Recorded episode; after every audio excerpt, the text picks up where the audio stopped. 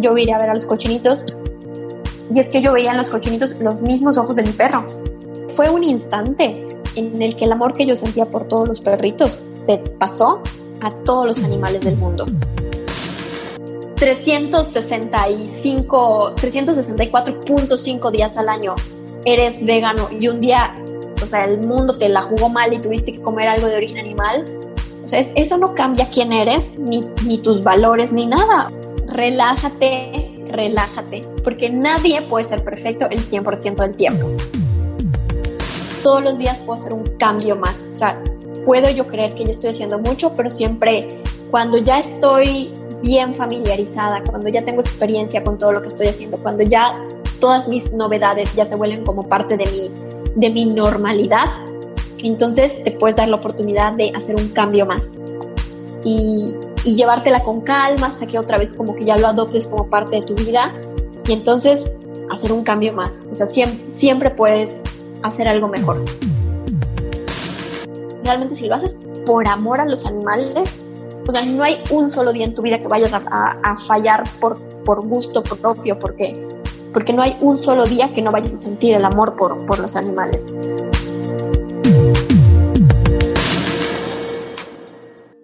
¿Qué onda, mi familia? Yo soy Karen Rusa y este es Sin Carne, por favor. El podcast en el que encontrarás herramientas e inspiración que necesitamos tú y yo para ser bellis y morir en el intento. ¡Chan, chan, chan! ¡Qué emoción que estés acá escuchando este episodio! Y tan, tan, tan. Hay una noticia mega especial que me tiene emocionada y que me ha traído pensando y trabajando y un buen de cosas más. Que por fin es oficial el reto de Sin Carne, por favor. O sea que ya te puedes inscribir. El link está en esta descripción de este episodio. Ya te puedes inscribir oficialmente al reto Sin Carne, por favor, que van a ser 21 días de Sin Carne en el que vamos a tener sesiones con nutriólogas porque son dos y un nutriólogo que nos están apoyando en este plan para Sin Carne, por favor, que va a ser un plan eh, general para las personas y ya tú los adaptas, va a estar padrísimo, la verdad. Entonces, si tú tienes alguna duda en, esos, en esas sesiones de Zoom, las vamos a resolver. Aparte, va a haber grupo de apoyo en Facebook y en WhatsApp y van a haber otra sorpresa que les voy a ir contando poco a poco, pero neta va a estar padrísimo. Si tú aún no te has decidido a dejar la carne, a decir sin carne, por favor, entonces este reto es para ti, es lo que estabas esperando, no hay excusas, es gratis y vas a tener una bella familia que te va a estar apoyando durante todo tu proceso. Entonces, inscríbete en la descripción del, del, del episodio, nada más tienes que dejar tu correo y todo te va a empezar a llegar el 5 de octubre, que es el día que vamos a comenzar, el lunes 5 de octubre. ¡Qué emocioneta! Este reto me tiene muy emocionada y muy feliz. E inscríbete y ton, ton, ton. No te olvides compartir este episodio en tus historias de Instagram y etiquetarme a mí sin carne porfa y a nuestra invitada que ahorita te lo voy a presentar. Entonces, si tú compartes este episodio en tu Instagram, ya sea captura o compartiéndolo directamente de Spotify o si lo ves en YouTube, también lo compartes tu captura de pantalla y adivina qué, aquí nos encanta adivinar cosas. Si tú lo compartes, vas a tener la oportunidad de ganarte un recetario que está increíble de una de nuestras invitadas que vamos a tener en los próximos episodios de Sin Carne. Entonces, comparte este mensaje de amor y respeto hacia los animales, a la madre tierra. Ya compartiste el episodio, te estoy esperando. ok, y también estoy muy emocionada, como ya saben, la sección de detrás del intro, estamos acá en Instagram, con Chan Chan Chan, con Paloma, con Malu, con Ari, con Leslie, con Liz, con Estela, con Cantu, con Isat, con Blob, con Conejo Vegano, neto, estamos acá eh, echando la plática. Y ahora sí les voy a presentar a la invitada. Ella es Chan Chan Chan, suenan los amores, Chan Chan Chan. Ella es Michi Pacheco. Es increíble, neta, todo lo que hablamos en el episodio, Dios santo, me llegó al corazón y nos comparte consejos y tips que nos puede ayudar un chingo y neta, escúchalo y ve sus videos son, ella habla de cero basura, de cómo tener un estilo cero basura, habla de veganismo, habla de amor, la neta es una niña increíble y te dejo por el episodio. ¡Wii! ¿Qué onda, Michis? Estoy muy feliz de verdad que estés acá y quisiera empezar por ahí, cómo, cómo empezó tu camino y, cuál fue tu inicio más o menos, qué hizo que tu corazón hiciera el clic. Hola Karen, pues muchas gracias por invitarme. Esa es una historia no larga, pero sí larga. O sea, te la puedo resumir muy, muy chiquita, pero es algo que pasó a lo largo de muchos años todo, todo comienza cuando yo tenía 13 años y tuve a mi primer perrito. Yo en ese momento no sabía que nada estaba comenzando ni que iba a comenzar un gran cambio en mi vida, pero bueno, todo comenzó con la llegada de Alush, que era un beagle, ahora vive en el cielo, pero me acompaña todos los días. Definitivamente todo, todos los días lo tengo muy presente. Y yo toda la vida, bueno, en, en mi casa eh, tengo un hermano, somos dos, y toda la vida habíamos querido tener un perrito, pero eh, cuando éramos chiquitos, pues vivíamos en, una casa que era pequeñita, mi papá es doctor, trabaja todo el tiempo, trabajaba todo el tiempo, eh, sigue trabajando casi todo el tiempo, pero antes más. mi mamá es maestra, ahorita es jubilada, pero en ese momento trabajaba y además pues se encargaba de todas nuestras vueltas, nuestras cosas escolares y demás. Entonces siempre nos decían, es que la casa es muy chiquita para un perrito y no, no tenemos tiempo de, de, atenderlo, ¿no? Entonces, durante muchos años, sí, nos dieron el avión con nuestra mascotita y nunca llegó.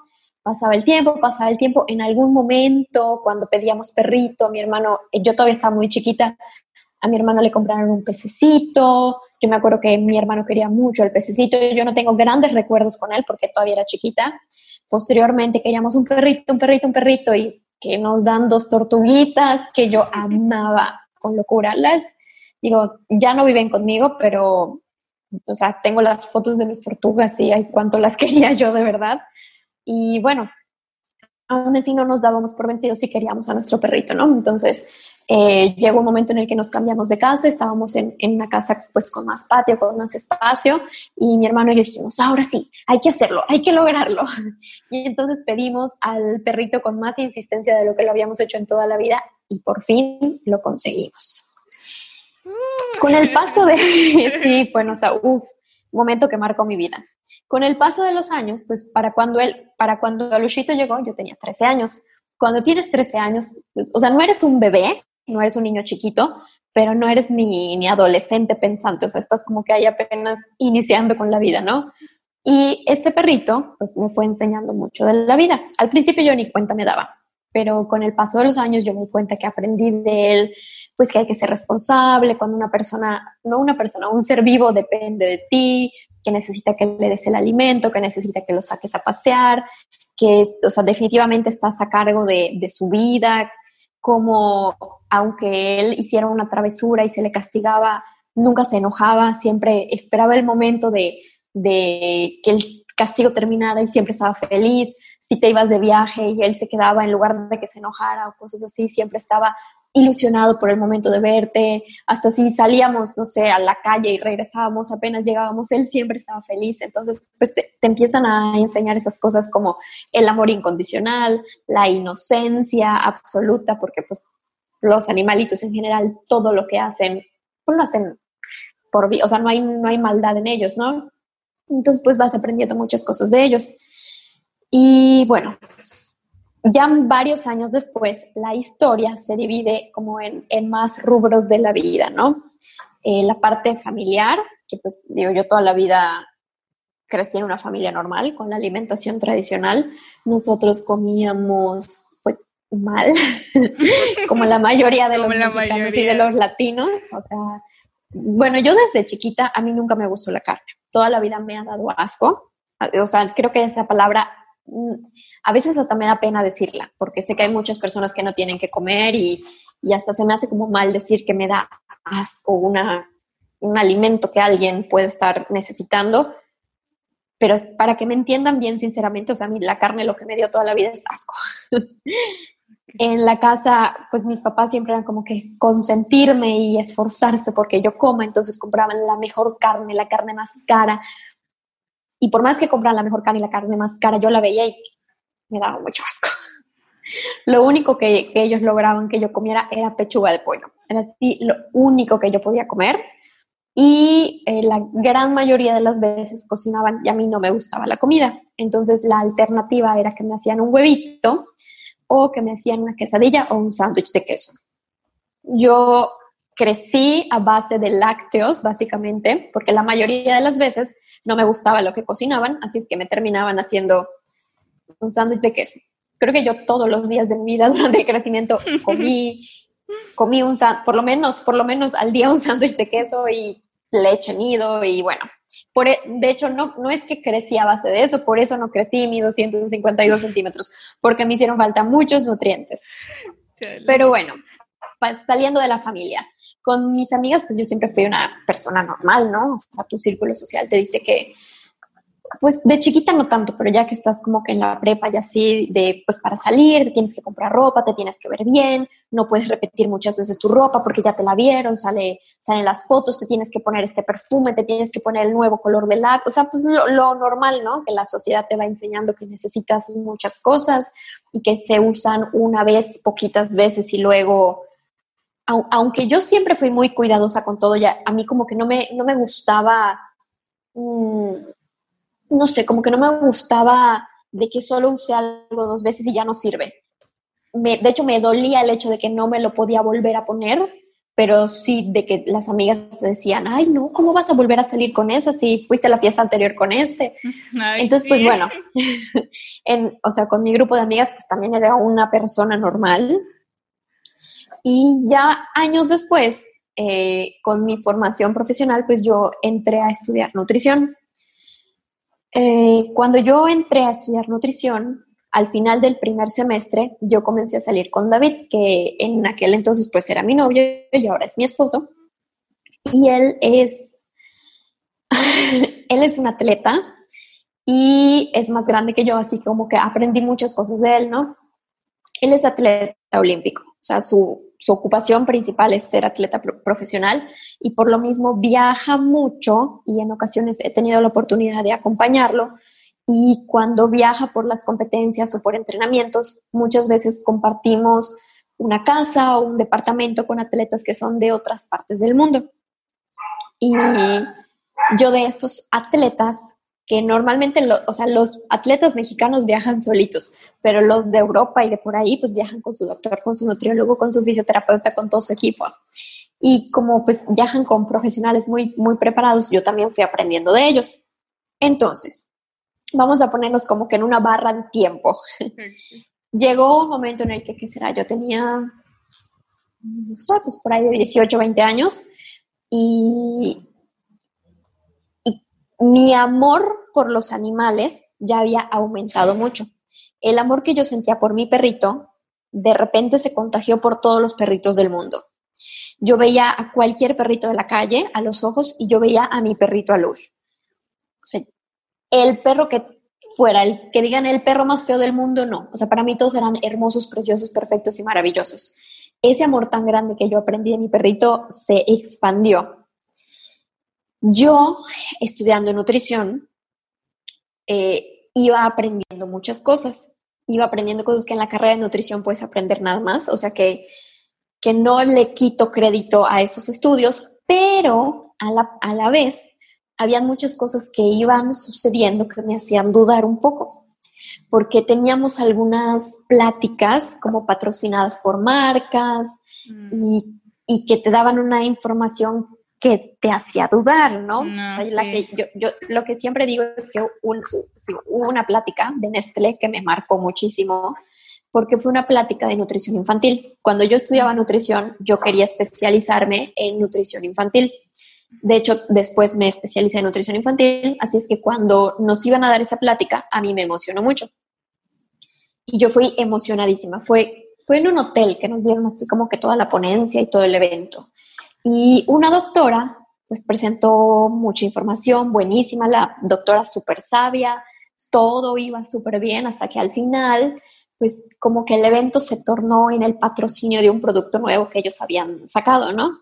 Y al final, eh, la doctora concluyó diciendo que, bueno, y por, por esto, por todo lo que yo les enseñé, por toda la información que les compartí, podemos concluir que el mejor alimento para los bebés es yogolino. ¿Ah? Mm. cero falso, decide cero falso, ¿eh?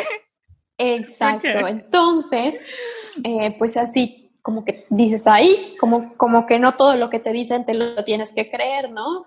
Y como que te vas dando cuenta que hay mucha información que está patrocinada y pues bueno, como que para, para ese momento de mi vida, todos estos campos iban avanzando, ¿no? El amor por los animalitos, el conocimiento sobre alimentación en la escuela y pues en, en mi relación con David también, eh, al poder estar en la presencia de todos estos atletas olímpicos de diferentes países, que eran como que un ejemplo de carne y hueso de las cosas, porque en la escuela te dicen una cosa, pero a la hora ves otra diferente, ¿no? Entonces esa parte se complementaba. En la carrera de nutrición siempre te enseñan como la mayoría de las escuelas de nutrición se enfocan mucho en tratar enfermedades a pacientes que ya están hospitalizados, que ya tienen algún padecimiento, que ya tienen diabetes, hipertensión, o eh, para el área de nutrición privada, consulta privada, como que todo se enfoca en bajar de peso a las personas.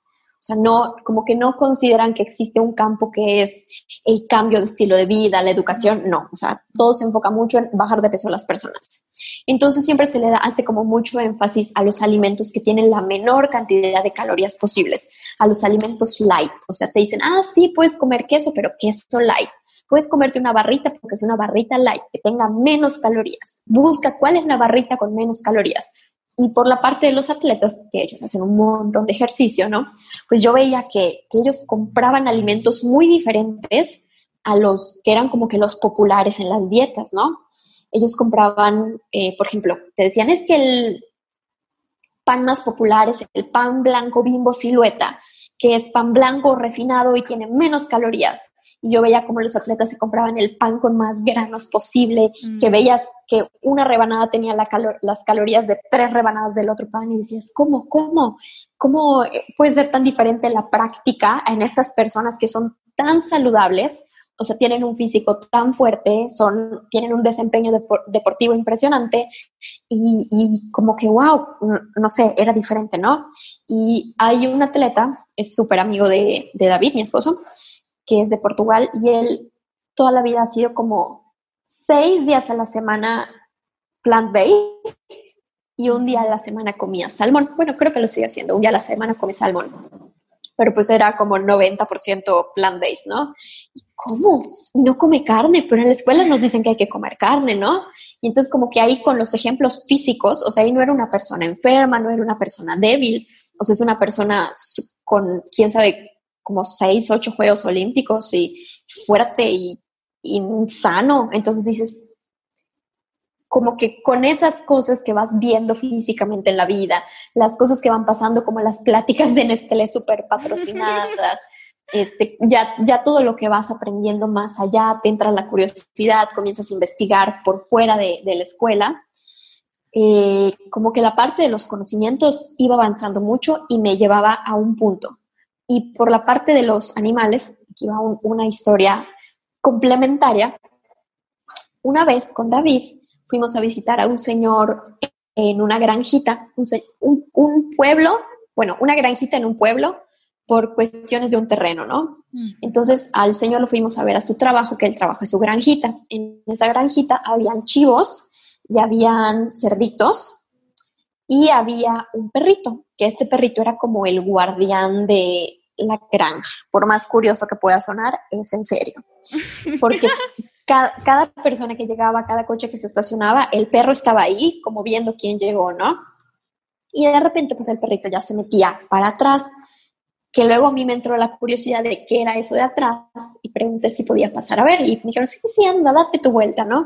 y ya entré a los, a los corrales en donde tienen a los cochinitos, los tenían divididos, pues de los bueno, los recién recién nacidos estaban con las mamás para que pudieran tomar leche.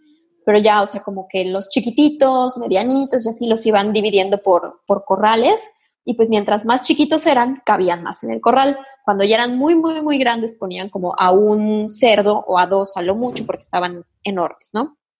Obviamente eran cerdos que criaban para matar, para comida. Y algo muy curioso es que este perrito, te lo juro por lo que tú quieras, era amigo de los cerdos. O sea, te juro que cuando el perrito pasaba caminando, así como que todos los cerditos los corrales tenían una reja, la reja era como cuadriculada, pero todos los cerditos se pegaban a las rejas como para ver al perrito y el perrito se sentaba y pegaba su lomito, su espaldita a la reja. Y todos los cochinitos sacaban su naricita por la reja y como que le hacían masajitos. y, el, y el perro ahí, feliz, así con su carita de que se, hasta se le iban los ojos. Y todos los cochinitos así como que lo iban y lo olían y como, no sé, hacen su nariz bien bonito.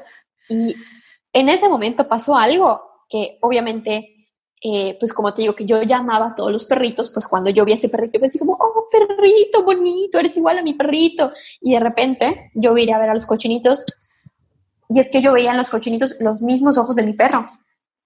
O sea, en ese instante fue como, como, no sé, yo nunca había convivido con un cerdito, nunca había visto un cochinito en persona.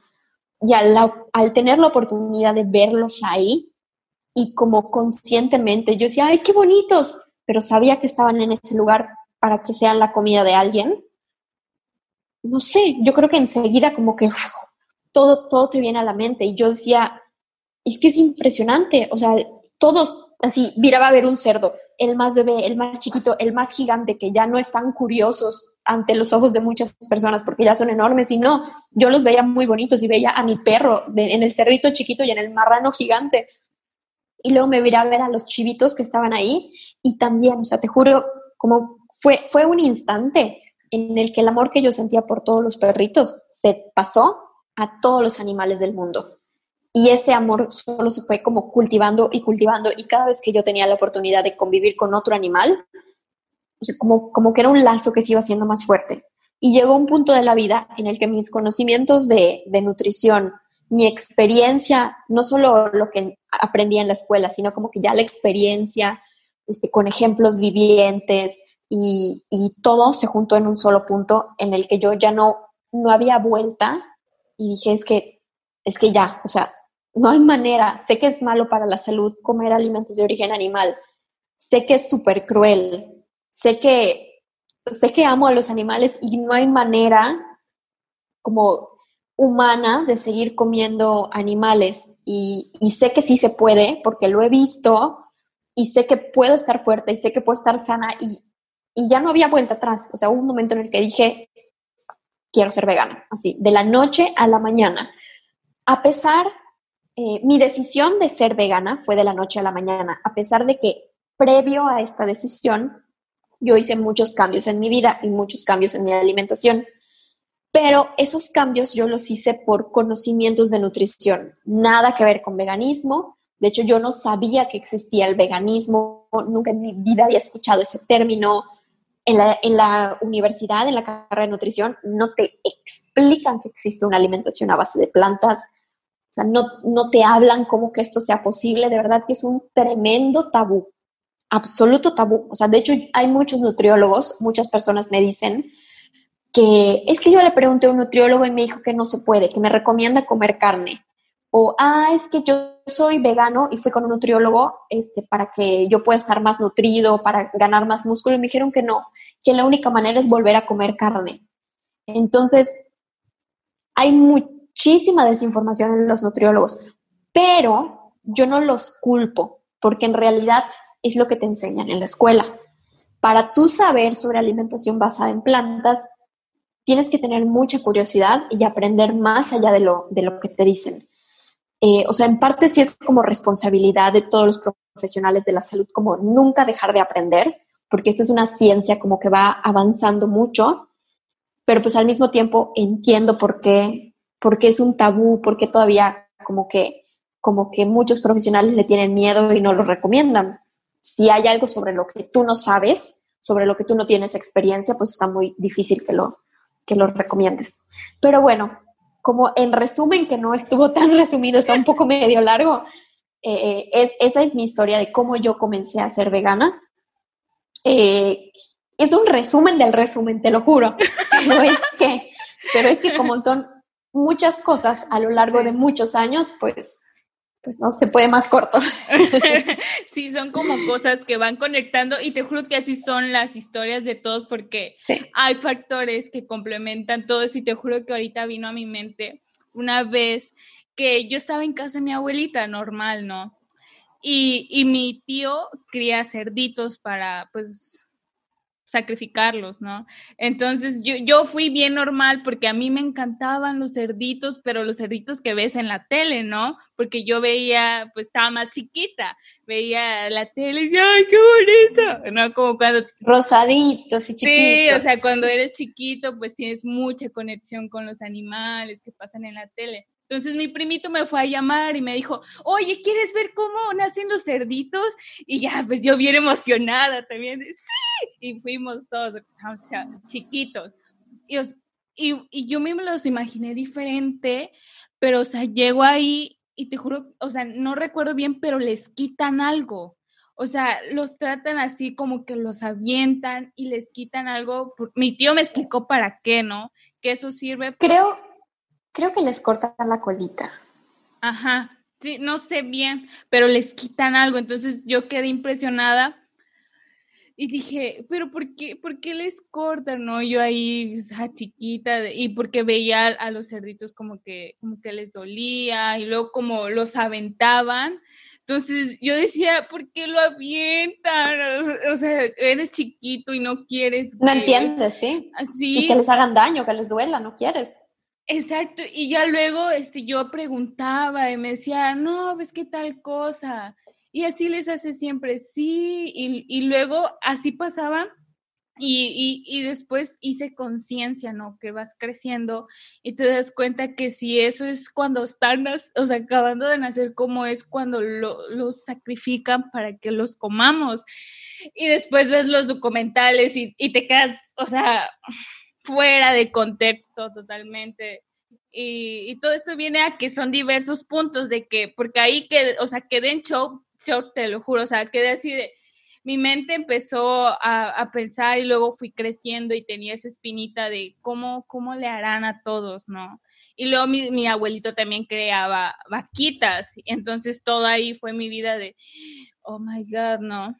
Pero, pero bueno. tuviste el, el acercamiento con los animalitos. Sí, y, y, y, y, todo eso como que hizo el clic en mí después de ya, ya cuando estaba más grande y, era más consciente de todo. Y, tú, Michi, mencionas, mencionaste que, que, cuando estabas chiquita y que no te gustaba la, carne y todo esto, comías muchísimo queso, ¿no? Ajá.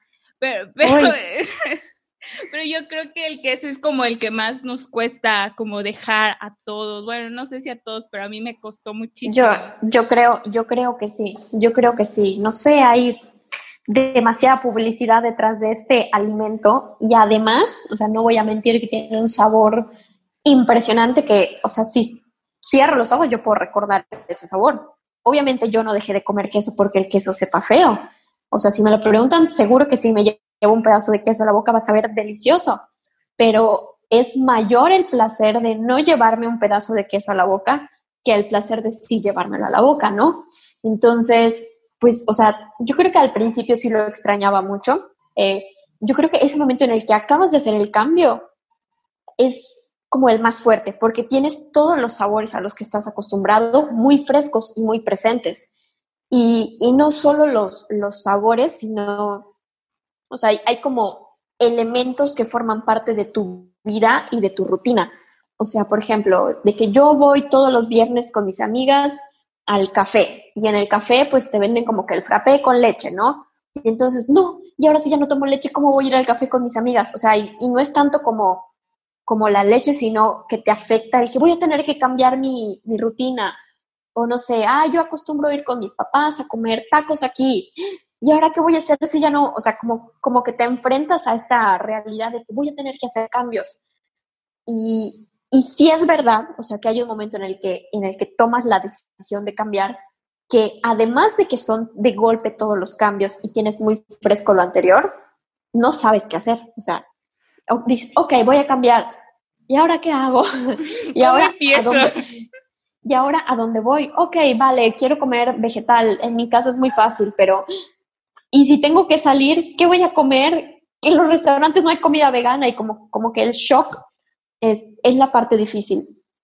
Pero lo que yo tengo para decirle a todo el mundo es que tranquilos, yo sé que puede sonar como la historia del terror más horrorosa del planeta, pero hasta en el lugar en donde menos se lo imaginan hay una opción. Gracias a Dios vivimos en México y hay frijoles en todas partes, hay guacamole en todas partes y hay tortillas con salsa en todas partes. O sea, hasta en la taquería de la esquina puedes agarrar una tortilla de maíz, ponerle aguacate, salsita, cebolla, cilantro y sobrevives. Así es que en cualquier lugar hay una manera de, sobrevivir. O sea, es, es más fácil de lo que cualquiera se pudiera imaginar solamente te tienes que dar la oportunidad de un tiempo con calma para descubrirlo por ti mismo. Y, pues en cuanto al queso, tan sabroso y tan delicioso, hay muchas opciones vegetales. Y te voy a ser sincera, no todos los quesos veganos que he probado saben rico. Por supuesto que no. Hay unos que nada que ver. Y he probado algunos que sí están muy deliciosos. Y, o sea, hay, hay en especial uno, la marca se llama Follow Your Heart. Es una marca gringa. Está carísimo. Yo cada vez que lo compro siento que, siento que el paquetito de queso venía sentado en su asiento de primera clase en el avión y que me lo cobraron todo el viaje, ¿no?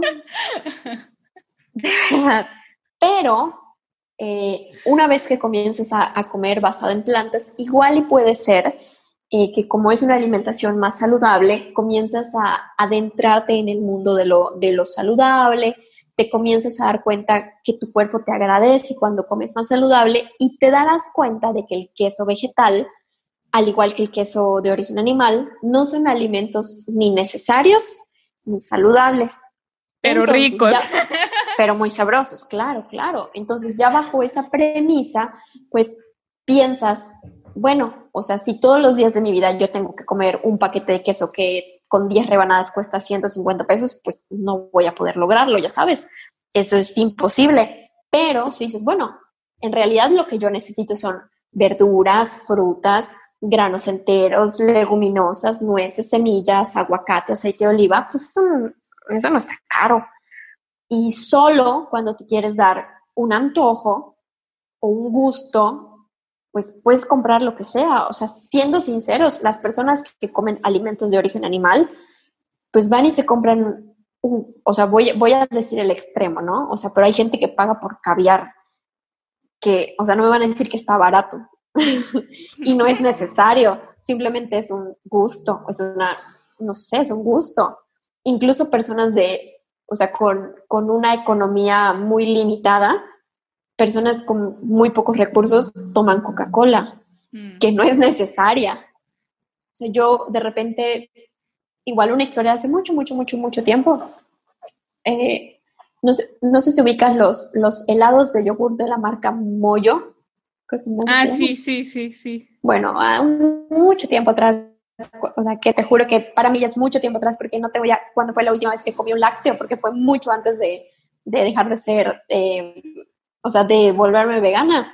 Pero me acuerdo que la primera vez que yo me compré uno de esos helados, yo así, porque un vasito, así con dos vueltitas de helado, creo que costaba 80 pesos. Y yo, ¿qué? Porque lo pedí sin porque para empezar la primera vez que lo pedí, lo pedí sin preguntar el precio. Y tú vas a la plaza, a cualquier plaza, y ves como todos los papás que tienen, no sé, tres hijos, le compran a cada uno de los hijos un helado, y el papá y la mamá también. O sea, las personas no me vengan a decir que su alimentación de origen animal es baratísima y que Dios santo se van a ofender con un paquete de queso que cuesta 150 pesos. Cuando todo el mundo va y se compra esos helados de 80, 90 pesos. Cuando todos van al cine y se compran su paquete de palomitas, más nachos, más bebida que cuesta también 180 pesos. O sea, eso tampoco es una necesidad. Y bien que lo pagan las personas por gusto. Entonces, no tienen por qué atacar a quien por gusto se compre un paquete de queso en 150 pesos.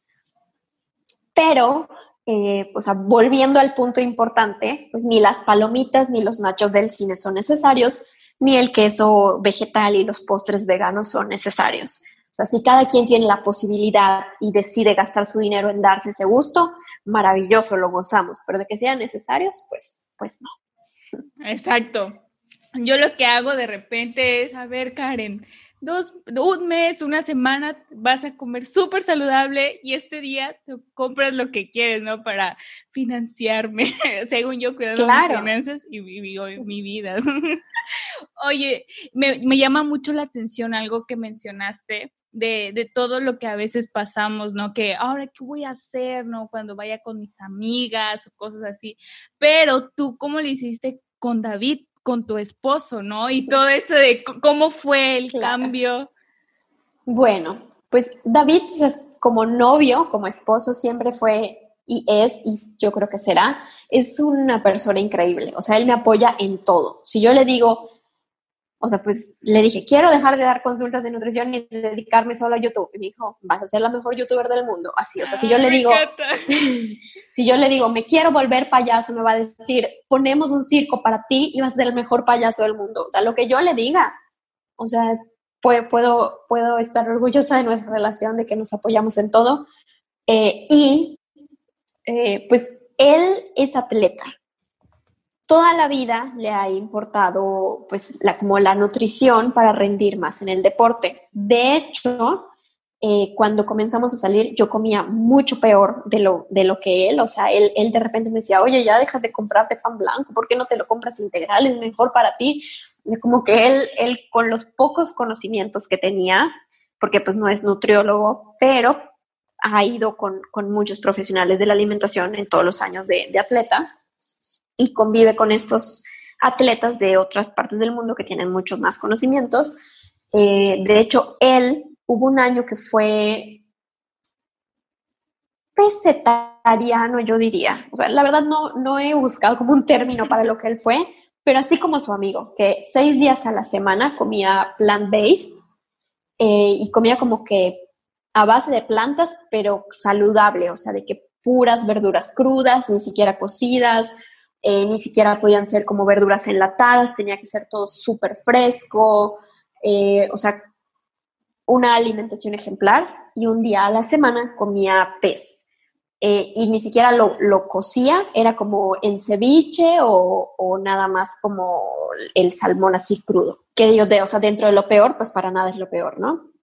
Entonces ya él por decisión propia durante un año llevó esa alimentación en donde pues la mayoría del tiempo era plant-based y él lo hizo con, con, la intención de llegar mejor a una competencia. O sea, dijo, si yo quiero tener un resultado mejor, tengo que hacer algo diferente y lo que voy a hacer es cambiar mi alimentación, ¿no? Entonces él ya había experimentado eso sin, o sea, él, de hecho en algún momento me dijo, es que yo fui vegano, pero él no tenía idea de lo que era ser vegano. ya luego cuando yo aprendí lo que era vegano, le dije, oye, creo que tú no fuiste vegano nunca. pero bueno, cuando yo le dije, quiero ser vegana, me dijo, tú puedes, porque al principio como que yo, o sea, durante un, no sé, cosa de un mes o algo, yo tenía la duda de, ¿y si me vuelvo vegana? Ay, no, no, no, no voy a poder. Y, y si, y sí, sí puedo ser vegana. No, no, no, pero ¿qué voy a hacer con el queso? Ya saben, lo que, lo que todos. Y la Nutella, mi perdición era específicamente, no sé si, si ubicas, pero hay, aquí donde yo vivo le llamamos el queso de bola, que es queso edam queso holandés. Bueno, donde yo vivo aquí en Yucatán es súper tradicional y a todo le ponen queso de bola. Hay crepas con queso de bola, tamales con queso de bola, al pan de muerto le meten queso de bola. Todo, aquí donde yo vivo, literalmente toda esa base de queso de bola, ¿no? Y a mí me encanta, me encantaba. Probablemente si me lo llevo a la boca tenga un buen sabor, pero pues hace años que no lo como, ¿no? Y yo decía, ay, no, no va a haber un sustituto vegano para eso. Y yo con, yo con miedo, ¿no? Y él me decía, no, sí puedes, tú puedes, inténtalo, sí vas a poder, sí vas a poder. Es más, ni siquiera le tienes que decir al mundo, soy vegana, simplemente hazlo tú sin decirlo y ya verás, tú sí puedes y así, ¿no? Y él me, él me, me motivó siempre, ¿no? Y pues al principio eh, comencé yo con este cambio y él súper motivándome y coincidió que en esa temporada empezamos a hacer una remodelación de la cocina.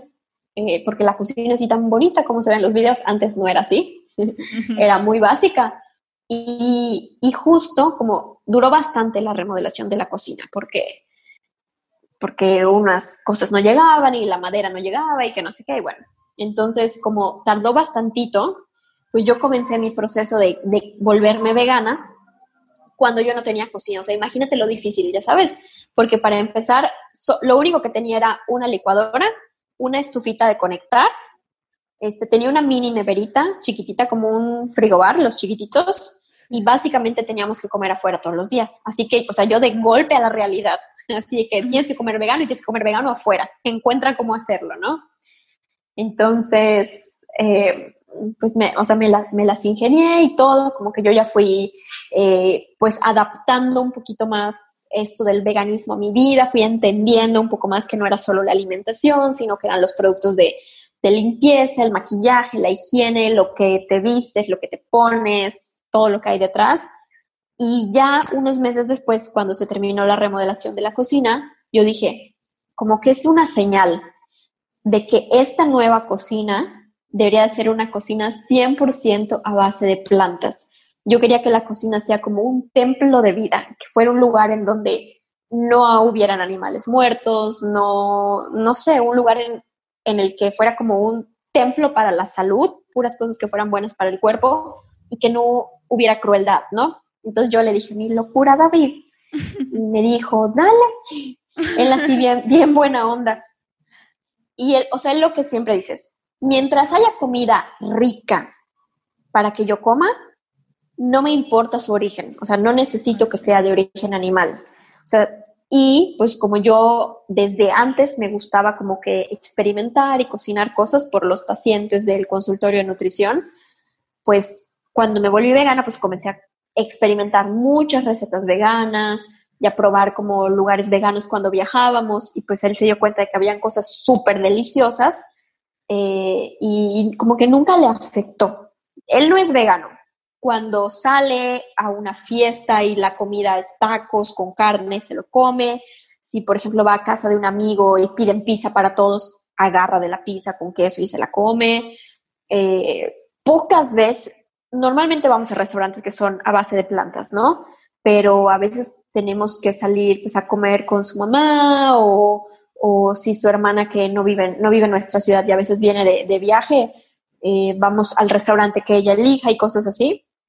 Muchas veces, aún así, él elige comida basada en plantas.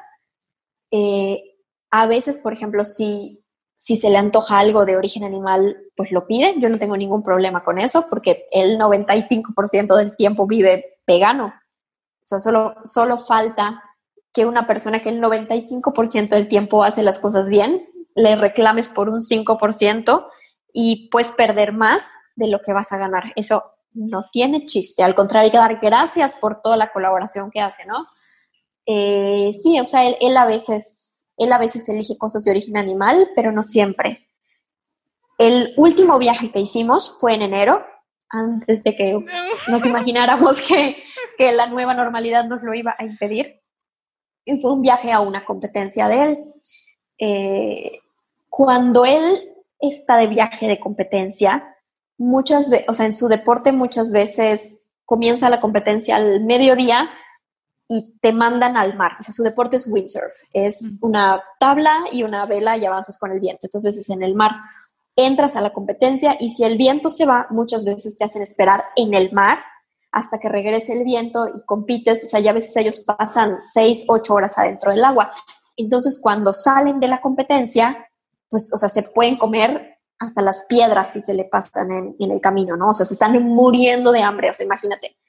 Y en esas situaciones, si enfrente de donde él está hay un restaurante que tenga algo vegano rico, sin problema lo va a agarrar.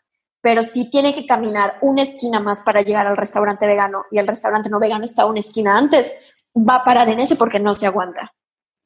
Pero, eh, pues eso es la gran minoría de las veces. O sea, la gran mayoría de los días comemos en la casa cosas que, que yo cocino, porque a mí me encanta cocinar, y ya las como felices. Entonces, creo que en mi caso soy muy afortunada de que a él le importa la alimentación. de que él está consciente. Él nunca había tenido un perrito. Marena es como su primera perrita. o sea, en la casa donde él vivía había perrito, ¿no? Pero, pero no era de él, era como de su mamá.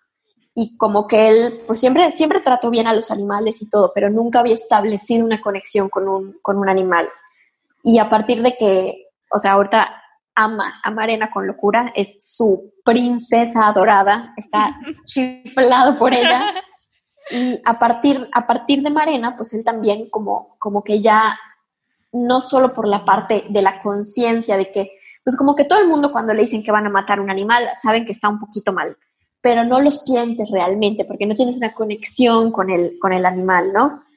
Entonces como que él sí sabía que era más saludable, sí sabía que era cruel, pero ahorita como que ya lo siente en un nivel mayor, o sea, sí sabe que yo creo que hasta cuando come cosas de origen animal que sí se le antojan, como que hasta lo está pensando todo el tiempo, porque a veces me hace, me hace preguntas que no tienen sentido para un vegano, pero él analiza cosas. A veces me ha preguntado, ¿qué, ¿qué, será menos malo? Este, comer, comer este, algo con vaca, una hamburguesa de una vaca, porque están matando a una vaca, o comerte un taco de camarones, porque en el taco de camarones pues son muchos camarones, entonces son muchas vidas las que, las que están perdiendo. Obviamente para los veganos la respuesta es ninguno, porque todos valen igual y no importa si es uno o son miles, ¿no? Eh, pero, pero, o sea, en su, en su mente no vegana, que, que tiene cierta conciencia, trata de pensar como qué será menos malo. Así es que yo me doy cuenta que hasta cuando come las cosas que le gustan, lo está pensando. Me encanta, me encanta lo que mencionas porque a veces es totalmente cierto comprender un poquito a las personas que están a nuestro alrededor y saber que están haciendo lo mejor y que sí les preocupa, ¿no? Como con lo que te pregunta David, me encanta. Y pasando a un tema final, ya casi de hecho, ¿en qué momento o cuál fue el detonador para decir, ok, voy a dejar de dar consulta y me voy a dedicar a 100% YouTube? Pero antes de eso, ¿cómo dijiste, va, quiero empezar a subir videos de esto y esto? Ok, bueno, para empezar a ser youtuber, pues yo, o sea, antes tenía dos consultorios de nutrición y yo cuando atendía a los pacientes, pues al principio eh, llevaban pues, una alimentación con alimentos de origen animales, ¿no? Eh, yo me daba cuenta que los pacientes no saben cocinar nada, o sea, les decías este, les decías, el pescado asado. Ah, sí, lo freí. No, no es frito, es asado. Sí, por eso, lo haces con tantito aceite. Y yo, no, que sin aceite. Entonces, pues no, o sea, y de repente yo les mandaba cosas súper sencillas, no sé, una receta súper sencilla y me decían, ay, es que no lo supe cocinar. Entonces me freí una pechuga y yo. Oh". Entonces, en, la frustración de que. sí. Entonces, en la frustración de que los pacientes no sabían cocinar, pues yo pensé comenzar un canal en donde pues, yo les enseñara a cocinar las cosas que les mandaba en las recetas, en los, en los menús, y pues de paso, pues más personas lo podían ver en el internet, ¿no? Pero me costó, yo no, yo no sé yo no sé manejar un programa de edición de videos en, la computadora, ni lo tengo. Yo tengo una persona, una chica que trabaja conmigo, que ella me ayuda con la edición de los videos, ¿no? Y encontrar a esta persona me tomó mucho, pero mucho tiempo, más de un año, de verdad. Entonces, en lo que yo decía que quería comenzar y que quería comenzar y que quería comenzar a grabar esos videos, pues fue mi cambio a vegana y pues gracias a Dios cuando por fin ya tuve la oportunidad de comenzar con los videos, ahora sí, o sea, pues desde el video número uno, o sea, e, era un video vegano, ¿no? Porque si lo hubiera comenzado antes, no estaría tan orgullosa de que en mi canal al principio hayan habido cosas animales. Ya lo hubiera borrado, pero no. Comencé siendo vegana. Comencé por completo siendo vegana. Este, ¿Y cómo era la otra pregunta? ¿Cuál fue el detonador para decir, va, dejo la historia y me dedico 100% a YouTube? Claro. Pues eh, al principio, durante yo creo que un año o casi un año o más de un año, yo estuve dando consultas en mis dos consultorios y además grabando los, los videos. Y pues sí estaba yo muy ocupada, la verdad, pero encontraba la, la manera de hacerlo. Al principio pues yo trabajaba de lunes a sábado en la tarde, o sea, los sábados solo daba consultas mediodía, y luego decidí que ya, iba a dejar los sábados. Entonces grababa yo los fines de semana y trabajaba de lunes a viernes, pero luego me di cuenta que, que pues seguía sin descansar porque trabajaba sábado y domingo y luego de lunes a viernes. Entonces dije, solo voy a dar consultas de lunes a jueves y los viernes grabo video, ¿no? Entonces como que fui, le fui bajando y hace un año exactamente yo me fui de viaje y fue el, es el viaje más largo que he tenido en toda mi vida. Una parte del viaje fue con David, una parte del viaje fue con mi familia y me tocó estar también con una amiga una parte y una parte sola. Fue mucho tiempo, fue como dos meses y medio que estuve fuera. Y viví tantas experiencias tan increíbles y digamos como que me fui y me comí al mundo que cuando yo regresé dije, pues, o sea, no, no, o sea, ya no quiero hacer lo que, lo que estaba haciendo antes. O sea, de hecho, la decisión no tuvo que ver con el veganismo, eh, porque antes de esto, cuando yo me volví vegana, y pues yo ya tenía más conocimiento sobre la alimentación a base de plantas, a todos mis pacientes yo les entregaba, cada vez que me visitaban, les entregaba cinco menús nuevos. De esos cinco menús, cuando había pacientes que venían por alimentación vegana, entonces pues ellos 100% vegano. Y a los pacientes que sí comían alimentos de origen animal, yo les, yo les daba dos opciones. Que tres días fueran con alimento de origen animal y dos días, digamos, como plant-based, o podían elegir tres días de alimentos eh, a base de plantas y solo dos días con carne. Pero la única carne que yo les recomendaba era pescado, salmón o atún fresco. O sea, dejamos, digo, en general yo nunca les recomendé cerdo ni vaca porque no es bueno comerlo. Eh, yo no les recomiendo, nunca me encantó recomendar pollo porque tampoco es bueno, pero a veces como que hacía un poquito de equilibrio con los pacientes. Ellos me decían, bueno, yo me voy por los tres días de, vegetal, de comida vegetal, este, pero si en uno de los días puedo comer pollo. Entonces, pues no sabes, no sabes cuánto se ponen a hacer negocios los pacientes con los nutriólogos. Te, hacen, uff. El 3 por 8. Sí, son muy inteligentes. Pero, pues ya, o sea, pensándolo como, como profesional de la salud, o sea, yo decía, bueno, si esta persona está acostumbrada a comer vaca, cerdo, pollo frito todos los días, un día va a comer pollo, un día va a comer pescado y los otros este, tres días de, de la alimentación son a base de plantas, pues esta persona va a ser mucho más saludable y por supuesto que si una persona no tiene la intención de comer a base de plantas y vas con un nutriólogo y te lo quita todo, nunca vas a regresar. En cambio, si tu nutriólogo te explica que es por tu salud, pero te hace un cambio progresivo sin quitarte los alimentos de origen animal, solo disminuyéndotelos, pues muchos pacientes sí podían, este, sí, sí podían con esto y se sentían muy bien, tenían muy buenos resultados. Y punto y aparte, o sea, del lado vegano, pues sin que fuera su intención, estaban colaborando con los animales, porque, o sea, de ser personas que comían animal todos los días, tenían tres días a la semana que eran a base de plantas. Entonces, eh, como vegana yo no me sentía mal porque sabía que tenía muchos pacientes veganos y que hasta en los pacientes no veganos indirectamente ayudábamos. Eh, y por la parte profesional, pues sabía que, los nutrió, o sea, que los pacientes estaban mejorando su salud.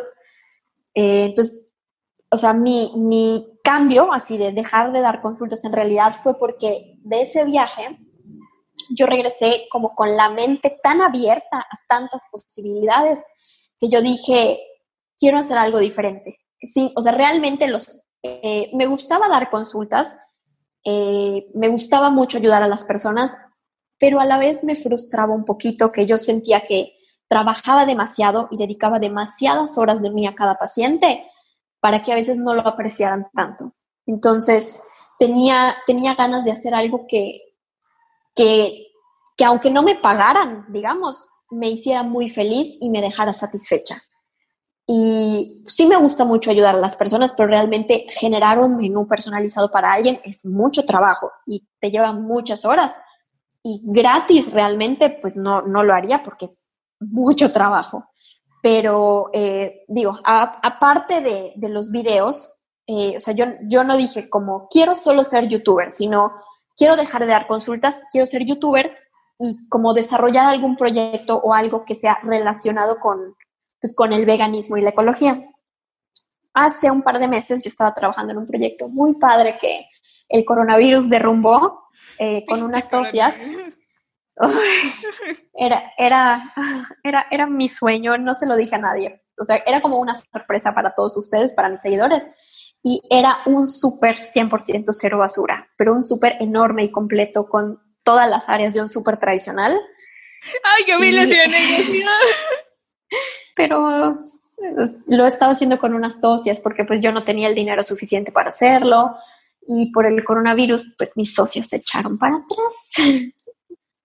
Así es que pues bueno, fue, fue, algo muy frustrante y ya llevaba muchos meses trabajando en eso. Pero bueno, ahorita hay otra sorpresa que no se las voy a decir todavía hasta dentro de, varios meses que sea su momento y pues, o sea, en mi o sea, todos los días estoy trabajando en otro proyecto que igual, o sea, va relacionado con lo vegano y con lo ecológico. Entonces, o sea, sí soy youtuber, digamos, como no, no tengo un empleo en ninguna empresa ni nada. Eh, por mi cuenta, digamos, ahorita como que mi, mi, fuente de ingresos es el YouTube, eh, pero sí estoy trabajando aparte en un proyecto que cuando salga y todo salga bien, va a ser como mi negocio, ¿no? Que me encanta, qué emoción, ya queremos. Y pues, y pues así, o sea, de hecho, o sea, mi, mi mayor motivador fue así como que ver el mundo, comérmelo entero y decir, yo puedo hacer lo que yo quiera, así. Me encanta, me encanta. Ahora sí vamos a pasar a las preguntas finales, porque ya no quiero pasarme de tiempo, te lo juro que estoy así. Perfecto. ok, ahora preguntas finales. ¿Cuál es el mejor belly consejo que te dieron o que te han dado? Dices, este fue el mejor belly consejo. Bueno, es, es un consejo que eh, me dio, bueno, no me lo dio específicamente a mí, no, lo dio a una pequeña audiencia, Marco Antonio Reyes. ¡Ay, no, fue, no, Marco Antonio Y fue, relájate, relájate, relájate, porque nadie puede ser perfecto el 100% del tiempo.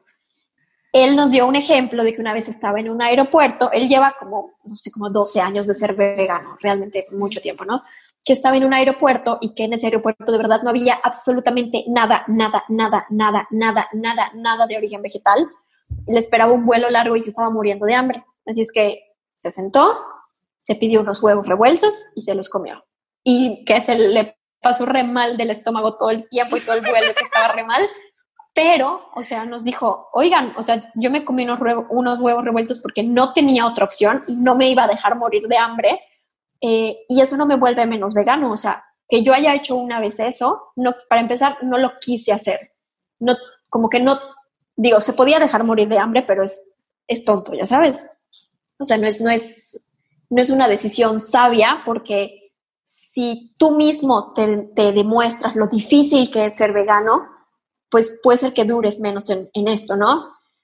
Pero si 365, 364.5 días al año eres vegano y un día, o sea, el mundo te la jugó mal y tuviste que comer algo de origen animal, o sea, eso no cambia quién eres, ni, ni tus valores, ni nada. Hombre, relájate y definitivamente es el mejor consejo vegano que me dieron en toda la vida. Me encanta, me encanta. Ahora, ¿cuál es una opinión, una bella opinión que poca gente comparte contigo? Una opinión, ¿ves? Sí, sí me dices, son las difíciles. Mm, cosas que poca. Pues puede ser el, en, en la parte de la salud.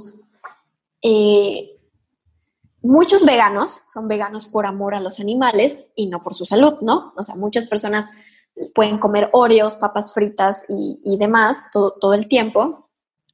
Y para mí, pues el veganismo, en general, todo mi estilo de vida es algo que está movido por el amor. La parte de la salud, del cuidado propio, es, es movido por el amor a mí misma, ¿no? Eh, la parte de la ecología es movida por el amor al planeta y a la naturaleza y la parte del veganismo es movida por el amor a los animales. Entonces, como que para mí todo se enfoca en el amor.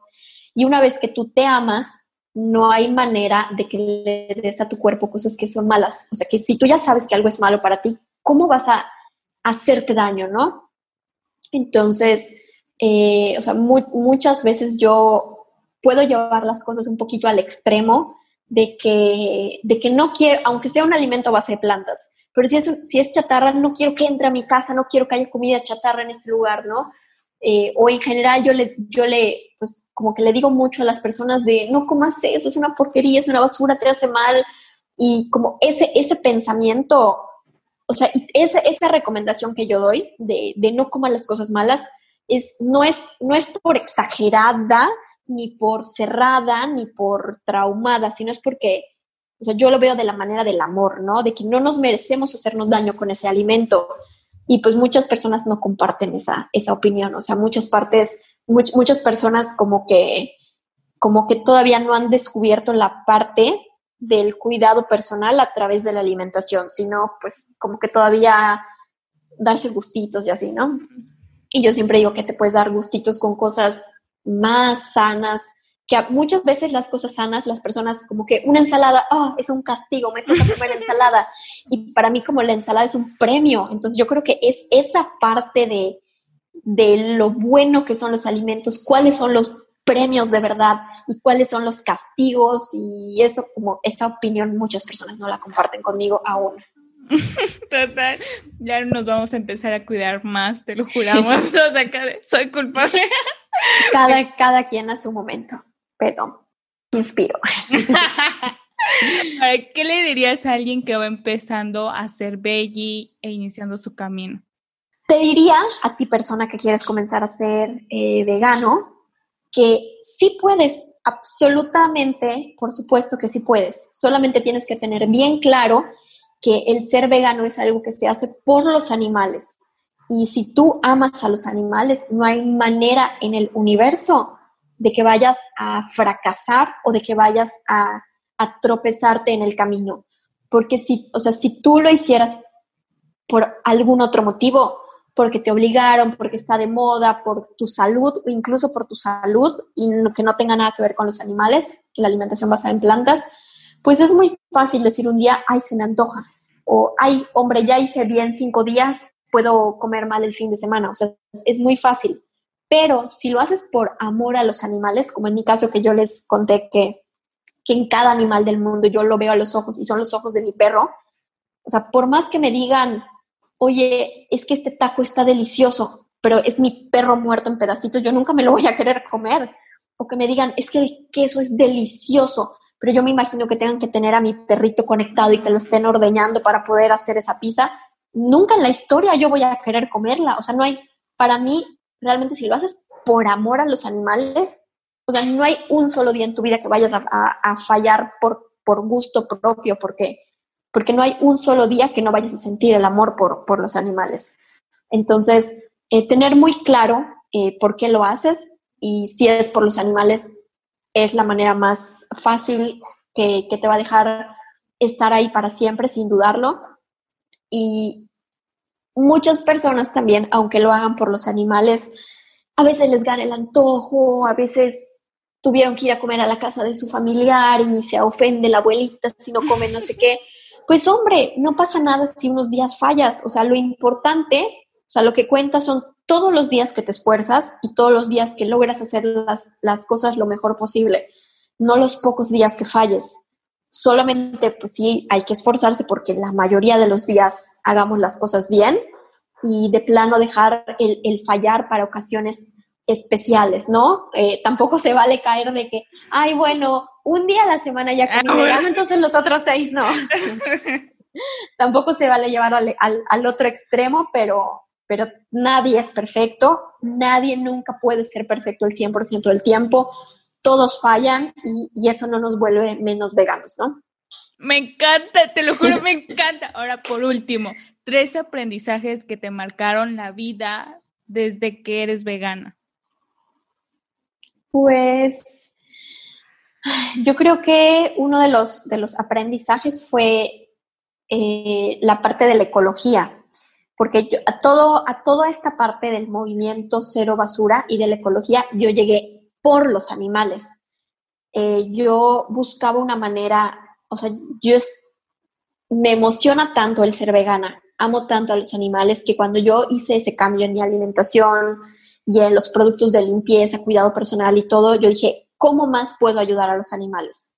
Y entonces fue que yo llegué hacia el al movimiento Cero Basura como una manera más para ayudarlos, porque si no generas basura, esa basura no cae en la selva, en el bosque, en el mar, y así los animales no tienen que vivir entre basura y no tienen que comer basura.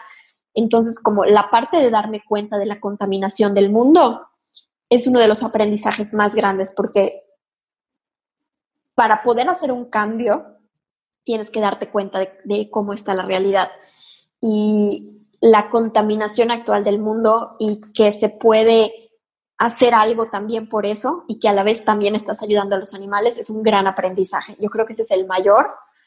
Eh, otro aprendizaje vegano muy, muy importante, eh, digo, creo que va un poco repetido porque es como lo mismo del consejo de relajarse, eh, pero a veces te pueden dar el consejo y te cuesta, te cuesta hacerlo, te cuesta llevarlo. Entonces, realmente el aprender a relajarte, eh, lo, o sea, me costó aprenderlo, me, de hecho me da mucho trabajo aplicarlo, a, veces aunque no sea un error mío. El otro día les estaba contando a unas personas en, Instagram que tuve que pedir el súper por Rappi por la pandemia y que me llegó mal mi pedido. Y ni siquiera era mi culpa, pero me estaba costando muy fuerte. Y pues sí, definitivamente un, aprendizaje es el poder relajarte cuando las cosas no están en tu control. Es un aprendizaje muy importante. y a ver, ¿cuál será, ¿cuál será el tercer aprendizaje? Yo sé que a pesar de que creemos que estamos haciendo muchas cosas, todos los días podemos ser mejores y todos los días podemos mejorar en algo aún.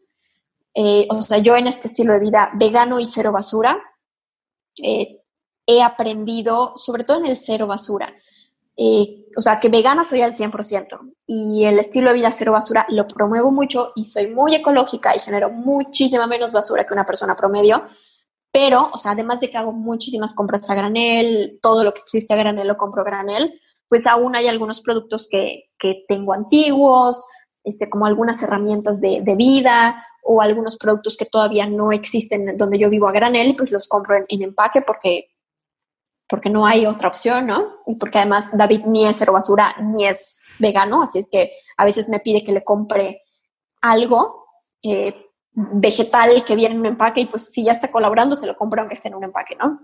Eh, entonces, un, un aprendizaje es que todos los días, a pesar de que yo crea que ya vivo muy ecológico, todos los días puedo hacer un cambio más. O sea, puedo yo creer que ya estoy haciendo mucho, pero siempre cuando ya estoy bien familiarizada, cuando ya tengo experiencia con todo lo que estoy haciendo, cuando ya todas mis novedades ya se vuelven como parte de mi, de mi normalidad, entonces te puedes dar la oportunidad de hacer un cambio más y, llevártela con calma hasta que otra vez como que ya lo adoptes como parte de tu vida y entonces hacer un cambio más. O sea, siempre puedes hacer algo mejor.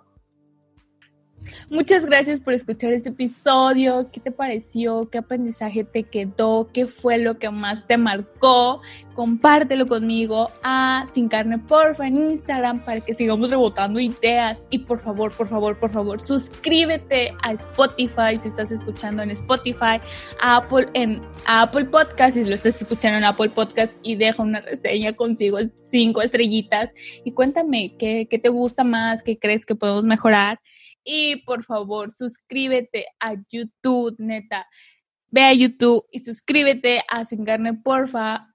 Pero no lo olvides, please. Y también recuerden que el, el, reto de 21 días de sin carne, por favor, lo vas, te puedes inscribir en el link que está en este episodio y en el link que está en sin carne, porfa, en, en Instagram. Entonces, si tú te quieres suscribir para que empieces el reto y tengamos como esta bella familia bien increíble y que te sientas acompañado en todo tu proceso o acompañada o acompañade, entonces ve a Instagram o en este episodio y ahí va a estar el link Y de verdad, muchísimas gracias por escuchar este episodio.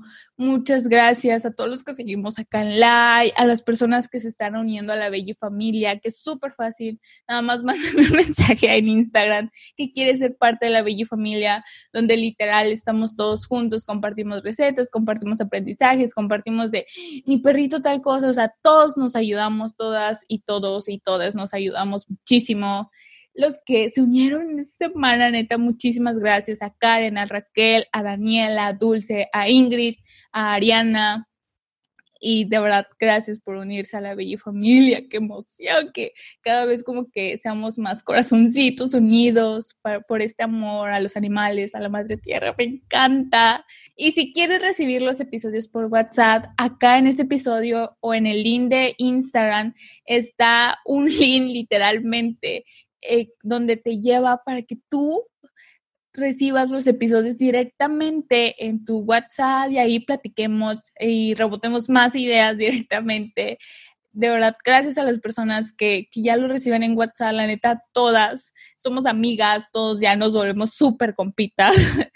y, y, y nos escuchamos en el próximo episodio. De verdad, gracias por estar acá y te quiero mucho. ¡Qué emoción!